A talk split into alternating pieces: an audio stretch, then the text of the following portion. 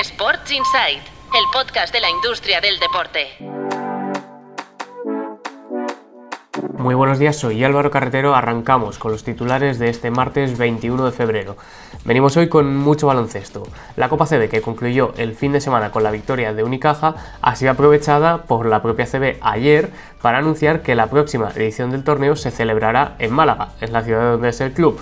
La Junta, Diputación y el Ayuntamiento de Málaga suman fuerzas como ya lo hicieran con la Copa de Granada de 2022, la de Málaga en 2020 o la Supercopa de Sevilla también en 2022. El canon, por ser la sede, se estima en 1,7 millones. Y hoy en la web de Tu Playbook también tenéis un amplio reportaje sobre cómo se estructura el reparto económico de la ACB a sus clubes. El reparto se ha disparado un 50% en 5 años desde que Antonio Martín es presidente y ya roza los 15 millones de euros.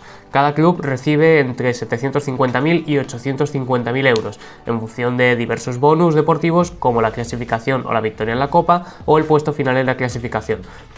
Y seguimos con el baloncesto español, esta vez nos vamos a la Alep Oro. Guipúzcoa Basket ha cerrado su ampliación de capital en 220.000 euros. El club no ha cubierto los 450.000 euros que esperaba captar en verano y los fondos se utilizarán principalmente para compensar las pérdidas provocadas por la COVID-19 en 2020-2021, el año que jugó ACB a puerta cerrada.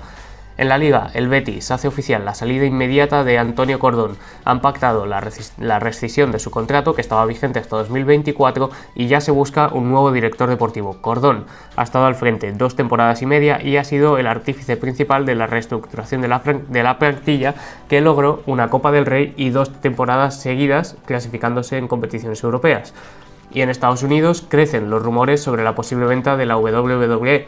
McMahon, que regresó hace menos de un mes como presidente ejecutivo y en las presentaciones de resultados económicos ya ha ido centrando su discurso en mejorar la rentabilidad para los inversores, había mandado claras señales de que se podía abrir a compradores. Ahora Bloomberg asegura que la valoración de la WWE es de 9.000 millones de dólares y que ya ha recibido interés de Arabia Saudí y de Endeavor, el holding que recordemos tiene en su poder a su gran rival y competidor, la UFC.